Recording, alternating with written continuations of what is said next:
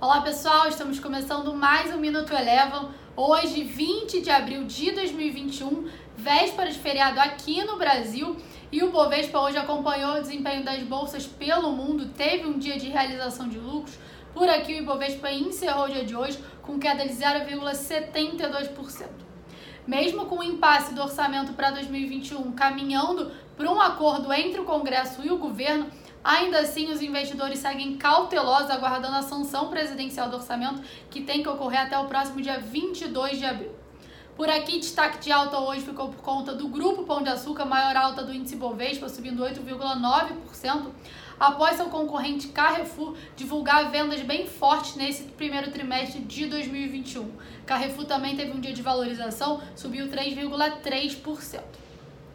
Passando para o dólar, dia de agenda vazia pelo mundo e com maior sentimento de aversão ao risco, com os dados da pandemia mundo afora, o dólar, que caminhava para ter a sua sexta sessão consecutiva de queda aqui no Brasil, acabou virando para o terreno positivo, acompanhando o desempenho do dólar index, e o dólar frente ao real encerrou a sessão estável, com uma leve alta de 0,01%, cotada a R$ 5,55.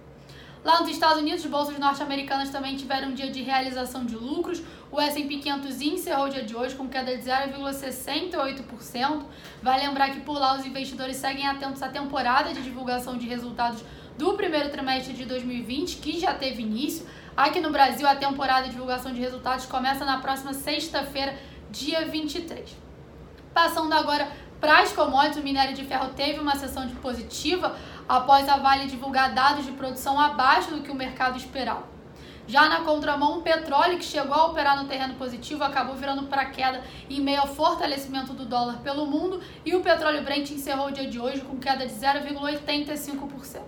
O Minuto Eleven de hoje fica por aqui. Se você quiser ter acesso a mais conteúdos como esse, inscreva-se em nosso site www.elevafinancial.com e siga a Eleven também nas redes sociais. Eu sou a Jéssica Feitosa e eu te espero no próximo Minuto Eleven.